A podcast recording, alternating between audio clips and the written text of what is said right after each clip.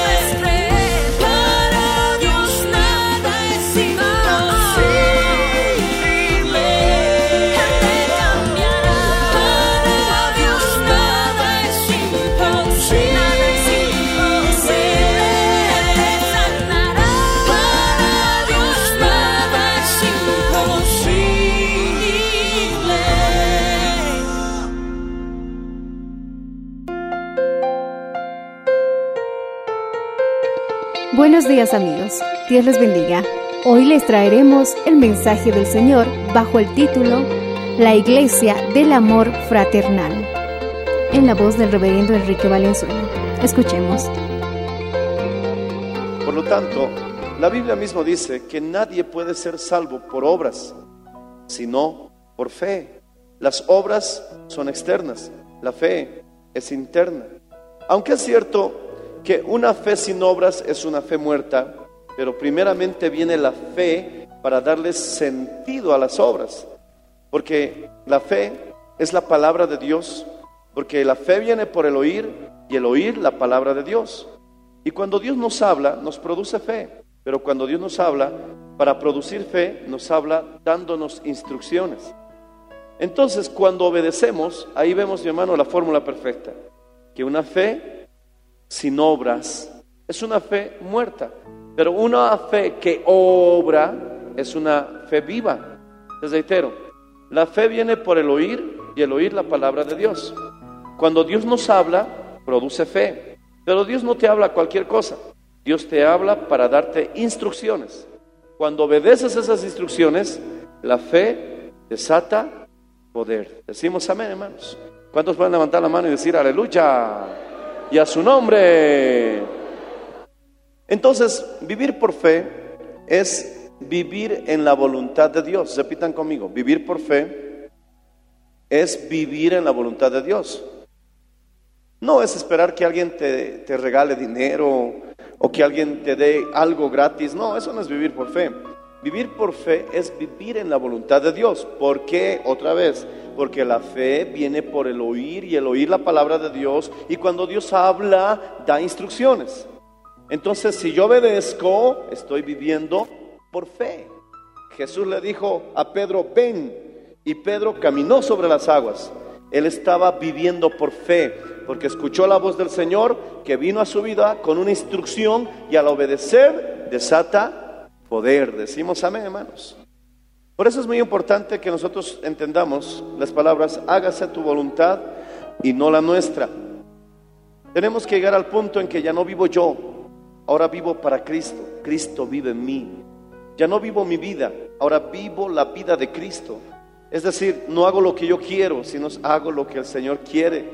Como Jesucristo en, eh, el monte Getsemaní, cuando él oraba, decía, Padre, si quieres pasa de mí esta copa, pero no se haga mi voluntad, sino la tuya. Eso es vivir por fe. Seguir las instrucciones de la voz de Dios. Amén, hermanos. Ahora, gloria al Señor Jesús. Por eso es que Dios está más interesado en lo que somos, más que en lo que hacemos. Las obras tienen sentido si colaboran a nuestra transformación. Repite conmigo, las obras cobran sentido si colaboran en nuestra transformación. Todo lo que los pastores y obreros y hermanos gentil y voluntariamente están viniendo a trabajar aquí en la construcción del templo, quiero darte una noticia que es un poco desagradable. Todo lo que estamos construyendo un día ya no estará. Un día se va a desmoronar. Este piso tan bonito se va a rajar. Y si Cristo tardara en venir, quizás mi hermano, con los años, porque esto se va a envejecer, tengamos que hacer otro templo. Decimos amén. O solo Dios sabe qué es lo que vendrá en 50 años. Por lo tanto, las obras, mi hermano, no son tan importantes que ser. Porque, mi hermano, lo que Dios está formando en ti a través de poner esos ladrillos, a través de cortar esos fierros, a través de soldar esas estructuras, a través de nivelar ese piso, y tú lo estás haciendo con amor, a través de vender las actividades, eso es, mi hermano, más importante. Es decir, Solamente las obras tienen sentido si están ayudando a nuestra transformación y a nuestro cambio. Y si lo que estoy veniendo a hacer aquí a la iglesia está cambiando mi carácter, porque lo hago con alegría, porque el pastor nos enseñó que si vas a hacer algo para Dios, no lo hagas a regañadientes, no lo hagas protestando, y tú estás obedeciendo, y esas obras que estás haciendo están colaborando para tu transformación, las obras que has hecho un día terminarán, pero lo que estás formando dentro, mi hermano, permanecerá para siempre. Alabado sea el nombre del Señor Jesucristo. Alábale si puedes, hermano. Y a su nombre. Por lo tanto, hermano, no rechaces las obras que Dios te envía a hacer, aunque sean perennes. Es decir, aunque se acaben.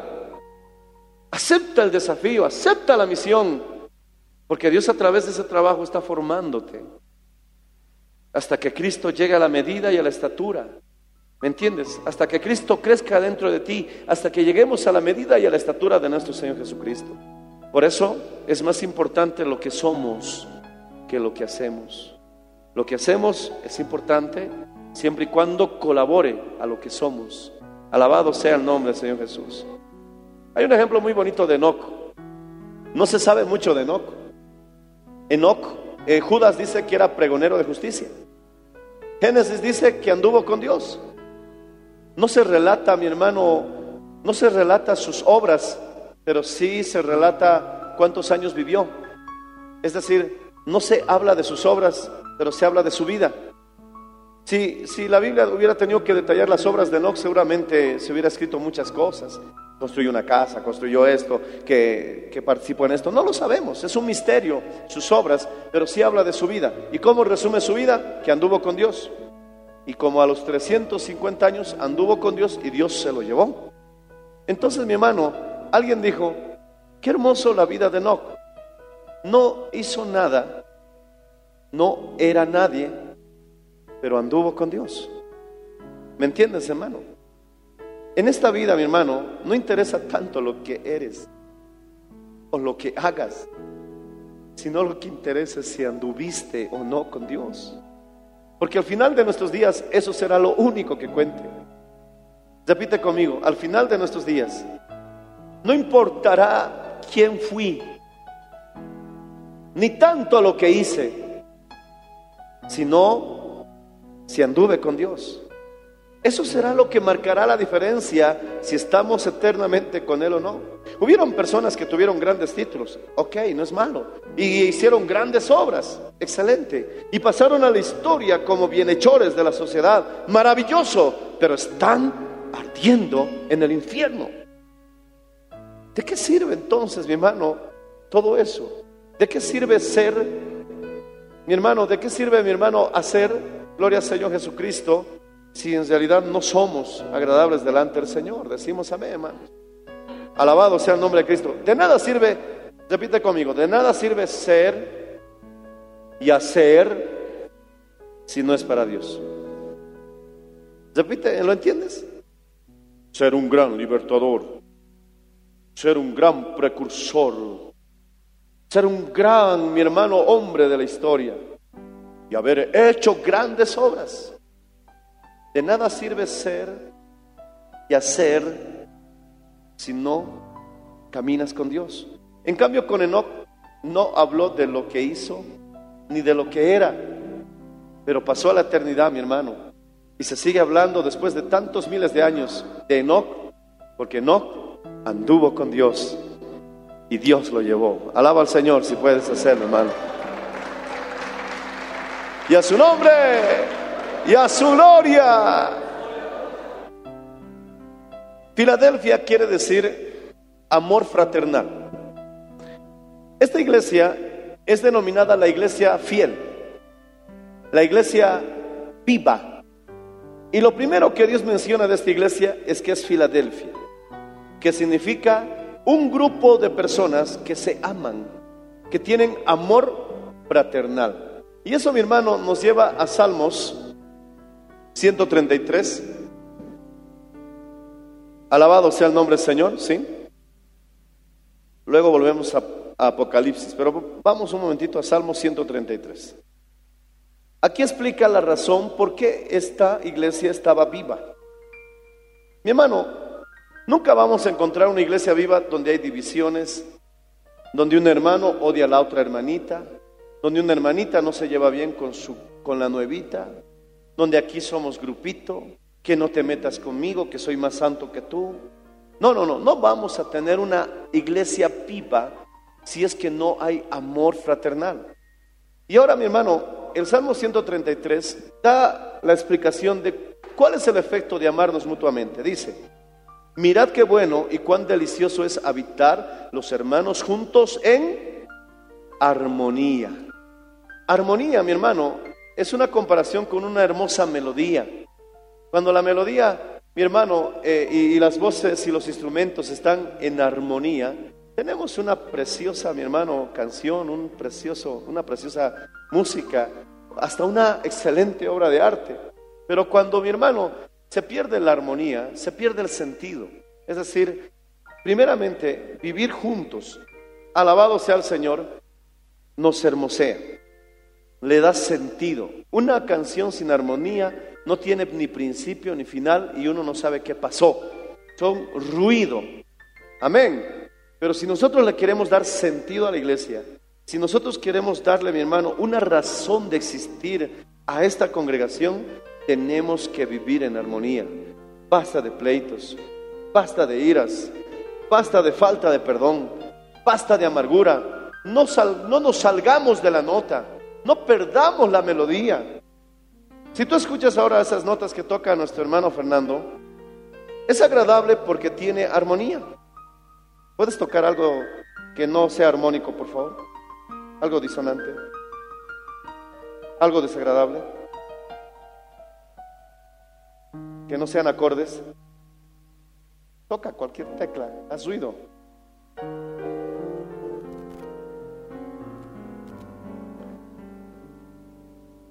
No puede, la armonía está en su sangre.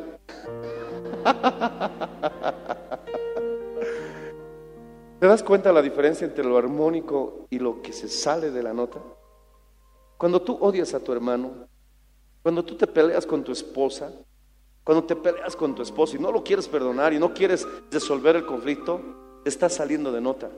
Es decir, has dejado de ser parte del equipo. Hermano, tenemos que vivir en paz.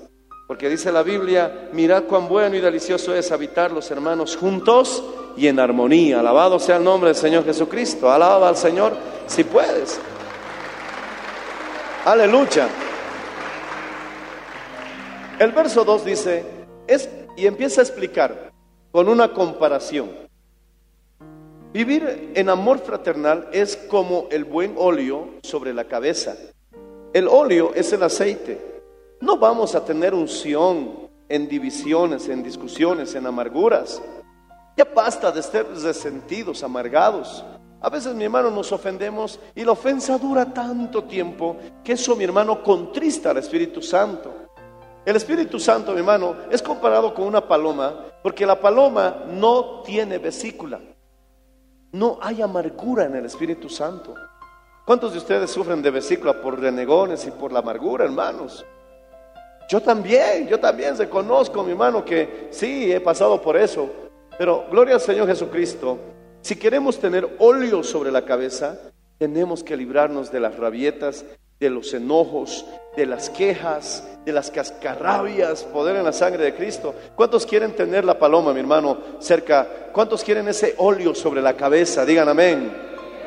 Entonces librémonos de la amargura, porque el amor fraternal, vivir los hermanos juntos en armonía, es como ese óleo, viene esa unción sobre la cabeza, la cual desciende sobre la barba.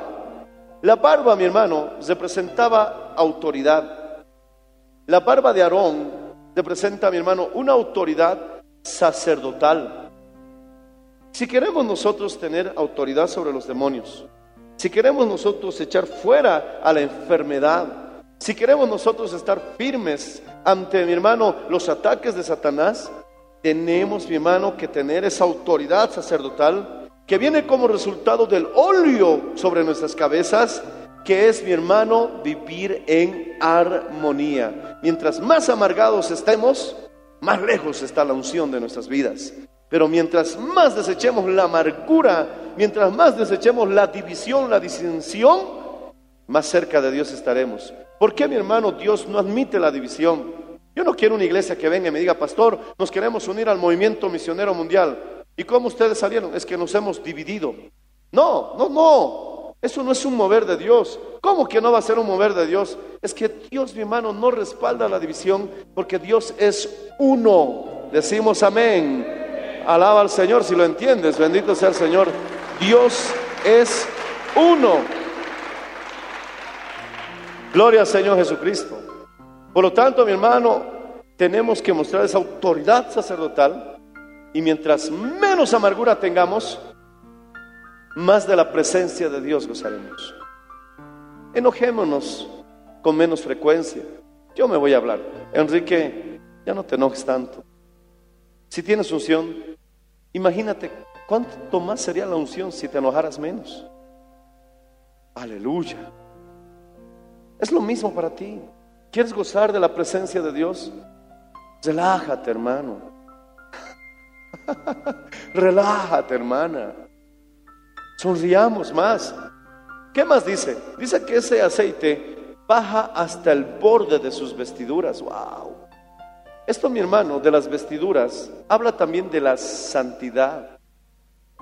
el sacerdote Aarón usaba unas vestiduras especiales porque estaba consagrado a Dios.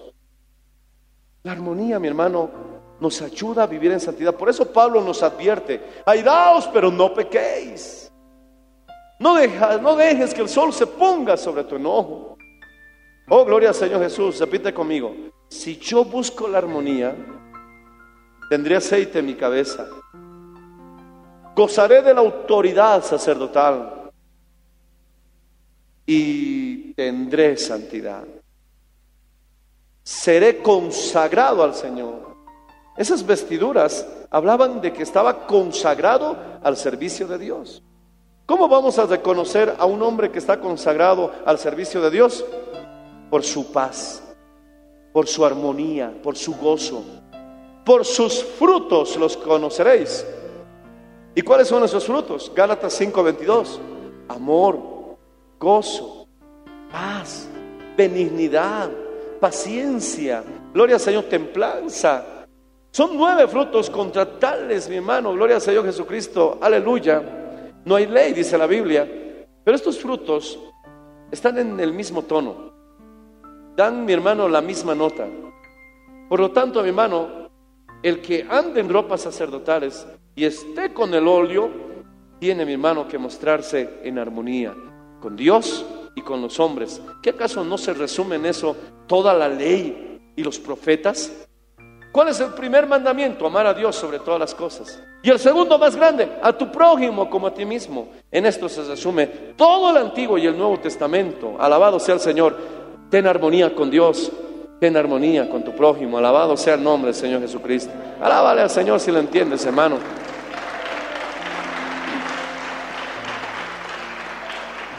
Y el verso 3 dice que no solamente te da santidad, unción, autoridad, sino que como el rocío de Hermón, que habla mi hermano de fertilidad, que desciende sobre los montes de Sión, el rocío, mi hermano, nos hace entender que habla de una tierra que está siendo regada, que puede fructificar. Y el monte Sión es, es el monte, hay un monte en el cielo que se llama Sión, y esto significa la parte más alta de tu llamado. En pocas palabras, éxito. Eso es Sion. Repite conmigo. Sion significa éxito. ¿Quieres ser más bíblico? Ya. Sion significa más que vencedor. Alábale, hermano. Eso es Sion para ti. Gloria al Señor. Más que vencedores. La parte más alta de tu llamado. Y somos hijos de Sión. Y entonces, mi hermano, porque allí envía Jehová su bendición y vida eterna. Verso 3. Todos los beneficios de vivir en armonía. Hay bendición y vida eterna. Hay rocío, prosperidad. Gloria al Señor Jesucristo, los montes de Sión, alturas espirituales. Si seguimos dividiéndonos, que Dios nos guarde, en el hogar, a veces estamos divididos nosotros mismos. ¿Cómo es posible eso, pastor? Me puedo dividir contra mi hermano, contra mi hermana. Ya, no puedo estar de acuerdo con mi esposa, pero yo dividirme yo mismo, sí. Lamentablemente, hermano, podemos soportar que hayan personas que estén en nuestra contra, pero lamentablemente a veces uno es a veces su peor enemigo. ¿Qué te dices en la mañana cuando te levantas? Qué feo soy, qué horrible soy. Seguramente no podré. Y al tener un mal concepto de ti mismo, estás dividido. Porque en tu corazón el Espíritu Santo y la palabra de Dios te dice, todo lo puedo en Cristo que me fortalece. Pero tu vieja naturaleza, mi hermano, está combatiendo a la palabra de Dios diciendo, no, no voy a poder, no lo voy a lograr. Así que mi hermano, agarra esa vieja naturaleza, ponlo en la cruz de Cristo y hazte uno con Cristo, así como Cristo es uno con su Padre. Decimos amén, hermanos. Alabado sea el nombre del Señor Jesús. Hay personas que sí están divididas ellas mismas. ¿Sabes cómo se les llama a estas personas divididas? De doble ánimo. Eso dice la Biblia. Son personas de doble ánimo. ¿Por qué? Están divididas. Sí, me voy a consagrar, voy a ir a la iglesia, pero esta fiestita más. El hombre de doble ánimo, doble, doble ánimo, es in- inconstante en todos sus caminos. Ya tomemos un solo camino. Solo hay un camino. Jesús es el camino, la verdad y la vida. Nadie llega al Padre si no es por Él. Escribe al ángel de la iglesia del amor fraternal. Esto dice el santo, el verdadero, el que tiene la llave de David, el que abre y ninguno cierra, y cierra y ninguno abre. Es Dios quien abre las puertas, hermano. Tenemos que confiar en Dios para que Él nos abra las puertas. Es tiempo de pedir al Señor. A veces nosotros buscamos nuestros propios caminos, buscamos nuestras propias soluciones y olvidamos la oración. Me he dado cuenta que cuando oras por un asunto y eres perseverante en la oración, la solución se da. Porque Él es quien tiene las llaves. Dígame, esa puerta que hemos puesto allá de metal, que algunos dicen, pastor, esta puerta es, es, es, puer- es una puerta bien segura. Y cuando el pastor Iván cierra, en la vigilia nadie pudo abrir. Yo veía a los hermanos que estaban queriendo abrir, no, esa puerta es segura. Cuando el pastor David cierra, nadie abre. Y cuando abre, bueno, alguien lo puede cerrar, pero no con la llave, hermanos. Decimos amén. Es así. Es lo mismo, mucho más con Dios. Dice que Dios es quien abre las puertas. Si Dios te ha abierto una puerta, si Dios te ha dado una oportunidad y sabes que viene de parte de Dios, no la pierdas. Ser obrero es una gran oportunidad que tienes. Ser pastor iniciante es una gran oportunidad que tienes. Trabajar en la obra de Dios es una gran oportunidad que tienes. En el trabajo tal vez te están ofreciendo un ascenso porque saben que eres un hombre de integridad, que eres una mujer de confianza, que has declarado que eres cristiano. Y ellos dicen, ellos no roban, no, no engañan, no defraudan, llegan temprano al trabajo. Y entonces se te ha abierto la oportunidad del ascenso porque se te ha dado confianza. Entra por esa puerta, alabado sea el Señor, porque es la oportunidad que Dios te está dando, alabado sea el nombre de Cristo. Pero tienes que reconocer que es la puerta de Dios. No me vengas así, pastor, se me ha abierto una puerta para irme a España. Voy a dejar a mi mamá, voy a dejar a, mi esposa, voy a dejar a mis hijos y en 10 años voy a volver con plata, pastor. No, no, sinceramente dudo que sea una puerta abierta de Dios, porque cuando Dios abre una puerta no contradecirá las escrituras. Y la palabra de Dios dice que el marido no abandone a su mujer. Entonces hay un problema, alabado sea el Señor Jesucristo. Así que antes de entrar por una puerta, pregúntate, si Cristo es la puerta, Porque Cristo dice, yo soy la puerta, ¿sí o no? Y el que entra saldrá y hallará pastos, no problemas, no divisiones, no divorcios. Tienes que entrar por esa puerta y hallar pastos. Entonces, si Cristo es la puerta, recuerda que también Jesús es el verbo, Jesús es la palabra. Entonces, esa puerta que se te ha abierto no puede contradecir las escrituras. No me vengas así, pastor, se me ha abierto una puerta de bendición. Amén. ¿Qué puerta es? Voy a importar cigarrillos desde el exterior. ¿Perdón? Sí, pastor. No, esa no es una puerta de Dios, hermano. Esas son las puertas del infierno. ¿Por qué? Porque contradice las escrituras. Pero mi hermano, si tú has verificado, se ha abierto una puerta, hay una oportunidad, no contradice en nada de lo que la palabra de Dios habla a favor de Dios y a favor de los hombres, entonces mi hermano, si está conforme a la palabra, entra. Porque cuando Dios abre, nadie cierra. Alabado sea el nombre del Señor Jesucristo. Alábale al Señor si puedes, hermano. Alábale. Yo tengo las llaves de David, dice. Pero si se te ha cerrado una puerta, tampoco la fuerces. Hay jóvenes que no entienden. Dios te dice, no es esa señorita, pero Señor no, pero Señor no, no, pero siguen tratando de abrir esa puerta. No vas a poder abrir la puerta. No fuerces la puerta, no te va a ir bien, porque como no pueden abrir la puerta, ¿qué dice? El que no entra por la puerta es salteador. Y entonces hay muchos salteadores. Ya no entraron por la puerta, no pudieron abrir la puerta, entonces ¿qué hicieron? Se saltaron la, ver- la verja, se saltaron el muro. Entonces, mi hermano, el salteador no tiene recompensa. De ahí viene también asaltante. Alabado sea el nombre del Señor Jesucristo. ¿Qué, qué tiene? El que entra por la puerta es que es bienvenido. No está, mi hermano, siendo, gloria al Señor, un transgresor. No van a llamar a la policía. Pero el salteador merece castigo.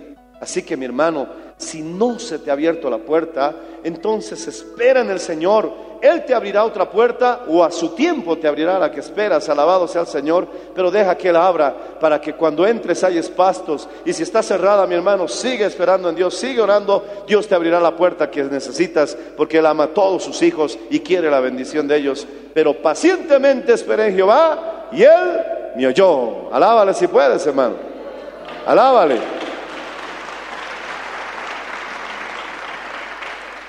¿Qué le dice el Señor? Yo conozco tus obras y he aquí he puesto delante de ti una oportunidad. Es decir, conozco tus obras y he puesto delante de ti una puerta abierta. Cuando Dios está en el asunto, dice, nadie puede cesar. Porque aunque tienes poca fuerza, has guardado mi palabra y no has negado mi nombre. ¿A quiénes Dios les abre la puerta? A los que guardan su palabra a los que no niegan su nombre. Hay muchas personas, mi hermano, que niegan la palabra. Uh, en la iglesia son cristianos, en el mundo, son, en la calle son mundanos. A veces no los reconoce en la calle porque hasta visten diferente. No, mi hermano, en la iglesia eres el igual adentro y afuera. Pero han negado su nombre. ¿Cuántos denominados, entre comillas, cristianos, por un, entre comillas, idea de deporte, van a bailar en carnavales. Pastor, yo no entro de rodillas al socavón, tampoco adoro a la Virgen, pero me gusta hacer ejercicio. ¿Te parece gracioso? Pero me han dicho eso, pastor, yo bailo por deporte. Dice mi hermano, has negado mi nombre, no guardas mi palabra. Entonces, revirtamos esa fórmula. Tengo una puerta abierta por cuanto no has negado mi palabra, por cuanto has guardado mi palabra y no has negado mi nombre. Amén. Se abre la puerta. Pero si no guardas la palabra, si siempre estás negando el nombre del Señor, con tus labios lo profesas, pero con tus hechos lo niegas, entonces, ¿qué puerta se te va a abrir? Y entonces uno se pregunta, ¿por qué no hay oportunidades para mi vida? ¿Por qué no funciona este asunto? El Señor le dice, gloria al Señor Jesucristo, y aunque tienes poca fuerza, has guardado mi palabra y no has negado mi nombre. Y aquí viene la recompensa, verso 9, capítulo 3 de Apocalipsis, verso 9. He aquí yo entrego de la sinagoga de Satanás a los que se dicen ser cristianos, o en este caso judíos, y no lo son, sino que mienten. He aquí yo haré que vengan y se postren a tus pies y reconozcan que yo te he amado. El Señor te va a sostener de pie y firme ante toda esa religiosidad mentirosa e hipócrita, porque Cristo no es religión. Cristo es una relación. Ellos dicen que reconocerán que Dios te ha amado. ¿Por qué te he amado? ¿Por qué te amo? Dice el Señor. Te amo porque no niegas mi nombre y guardas mi palabra. Te amo y tus enemigos vendrán a reconocer que yo te amo. Y te abriré puertas porque te amo. ¿Y por qué te amo? Porque guardas mi palabra y no niegas mi nombre. Y te abriré las puertas y nadie podrá cerrar. Porque el que me ama, dice el Señor, guardará mi palabra. Y mi Padre lo amará. Y vendremos y cenaremos con él. Oh, qué maravilla, ¿verdad, hermanos? Por cuanto has guardado la palabra de mi paciencia, yo también te guardaré de la hora de la prueba que ha de venir sobre el mundo entero, para probar a los que moran sobre la tierra. Esto ya está hablando, mi hermano, de un gran escape. Lo llaman el día del rapto.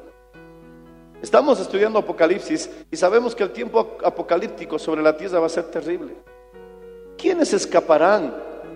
¿Quiénes serán parte de ese gran rapto? No solamente aquellos que hayan hecho una oración de fe, sino aquellos que guardan su palabra y la guardan pacientemente. No desprecies los años de cristiano que tienes.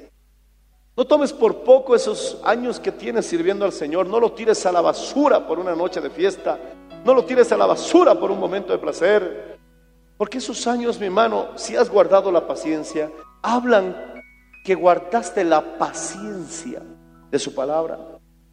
Pacientemente estás guardando su palabra. Por cuanto guardaste la paciencia de mi palabra, porque para guardar la palabra de Dios hay que tener paciencia. Yo te guardaré, dice el Señor, del día de la prueba que vendrá sobre el mundo entero para probar a los moradores de la tierra. Habrá un gran juicio sobre el mundo entero, pero hay una promesa, hermano. Habrá gran tribulación sobre el mundo entero, pero hay una promesa. Habrá gemir, llanto, dolor, guerras, terremotos, juicios, plagas, muertes, pero hay una promesa. Y esa promesa dice, si guardas mi palabra, la paciencia de mi palabra, yo te guardaré de ese día de la prueba. Alabado sea el nombre del Señor Jesucristo. Alaba al Señor si puedes hacerlo, hermano. Él vive. Pero ¿cómo vamos a guardar la paciencia de su palabra? Paciencia ya dice mucho. ¿Cómo vamos a guardar la paciencia de su palabra si no somos Filadelfia? Si no somos hermanos y hermanas que vivan en amor fraternal. Si estamos en amargura, en división, en disensión, no podrás guardar la paciencia de la palabra de Dios. Sí, nos podemos enojar, Sí, podemos discutirnos, podemos estar en desacuerdo, pero busca la reconciliación. Más que por amor a la persona, primeramente por amor a Dios. Y por hacerlo por amor a Dios, ya estás amando al que te ha agraviado. Alabado sea el nombre del Señor Jesucristo. He aquí yo vengo pronto. Retén lo que tienes. Para que ninguno tome tu corona. Lo que estás haciendo, no lo sueltes. Hazlo con alegría. Aunque parezca poco, aunque solamente digas, pero yo solamente barro el templo, retén lo que tienes. Eso le dice el Señor a todas las iglesias. Señor, pero yo solamente hago los rollos en la iglesia, retén lo que tienes. Yo solo toco el teclado en la iglesia, retén lo que tienes. Yo solo toco el pandero, retén lo que tienes. Soy maestra de escuela dominical, retén lo que tienes. Siento un gozo y alegría al cantar en la iglesia. Retén lo que tienes, no lo pierdas. Retén lo que tienes y que ninguno tome tu corona, porque si tú no lo quieres, Dios se lo dará a otro. Al que venciere, yo le haré columna en el templo de mi Dios y nunca más saldrá de allí. Y escribiré sobre él el nombre de mi Dios, el cual nadie conoce, hermano. Y el nombre de la ciudad de mi Dios, la nueva Jerusalén, la cual desciende del cielo de mi Dios. Y Jesús dice, y mi nombre nuevo. Habrá un nombre nuevo para el Señor. El que tiene oído, oiga lo que el Espíritu dice a la iglesia. ¿Por qué Jesús te va a poner su nombre? Porque el que venciere es que llegó a la medida y a la estatura de Jesús, al punto que Jesús te va a poner su nombre. Ponte de pie. Alabado sea el nombre del Señor Jesucristo. Él vive para siempre. ¿Sabes qué significa que Dios ponga su nombre? Y pondré sobre él mi nombre, el nombre de la ciudad santa, la nueva Jerusalén, el nombre, mi nombre, mi nuevo nombre, es porque Jesús es el grande, el Señor. Y aquellos que alcancen esta bendición serán como pequeños Jesuses. ¿Por qué? Porque habremos llegado a la medida y a la estatura de nuestro Señor Jesucristo. Él siempre será el grande, el Señor y nuestro Dios. Pero aunque esto te parezca difícil de entender, al que venciere compartirá la semejanza de Cristo. Eso es mejor que lo que este mundo te ofrece.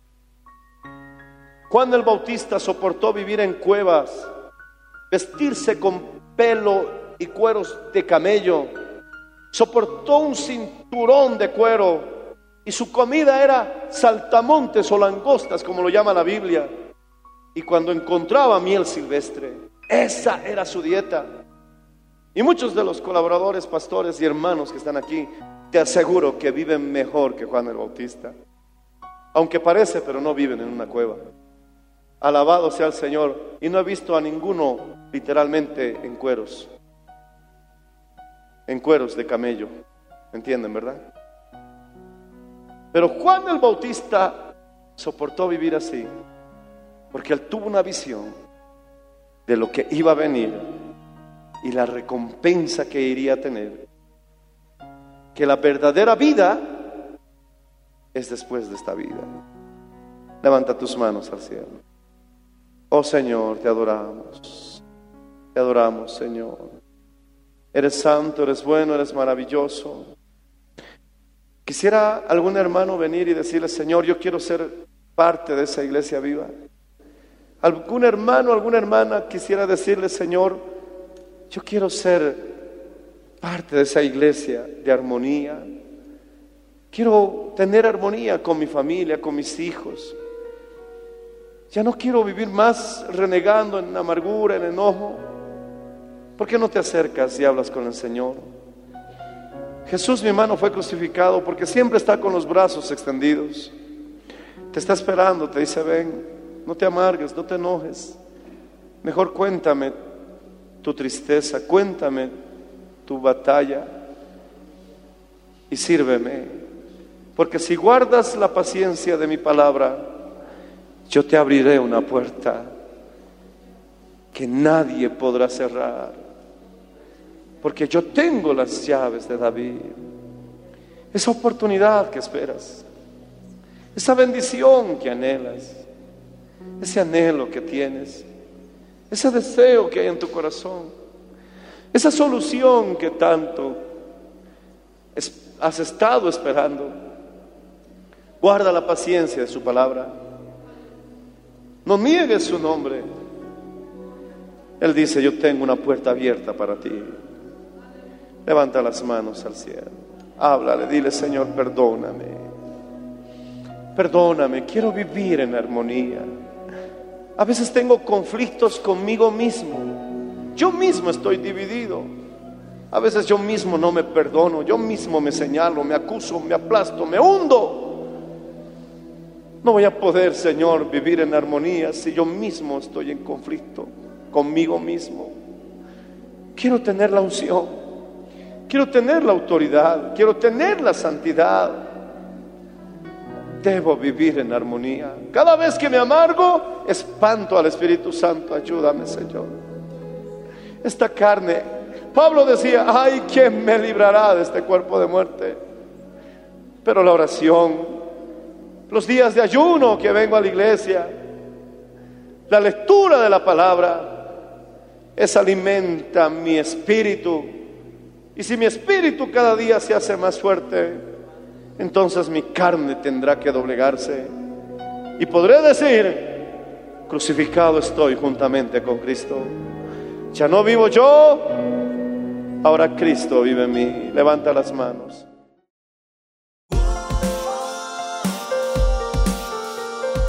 Gracias por su sintonía. Si desea una copia, comuníquese con los números de esta emisora o escríbenos a contacto mmmbolivia.com.